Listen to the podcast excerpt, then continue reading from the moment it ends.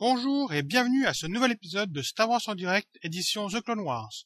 Dans cette 21e émission, nous allons discuter du troisième épisode de la seconde saison de The Clone Wars, Children of the Force.